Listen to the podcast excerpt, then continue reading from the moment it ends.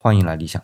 一直以来，我都刻意避开聊男人、女人的话题，因为男男女女的事情我都非常不擅长。但今天我还是要聊男人和女人的话题。既然理想来聊男人和女人的话题，自然就不会是之前说的不擅长的。我们就来看男人和女人的话题。同样是聊天啊，男人和男人之间的话题就会不同于男人和女人之间的话题。比如说，两个男人很容易就会聊到很大的话题。什么国家大政方针啊，社会问题啊，甚至是人类精神层面或者哲学的问题，这些问题看似很高深啊，但对于普通人都无法实践或者验证，所以在我看来都比较空。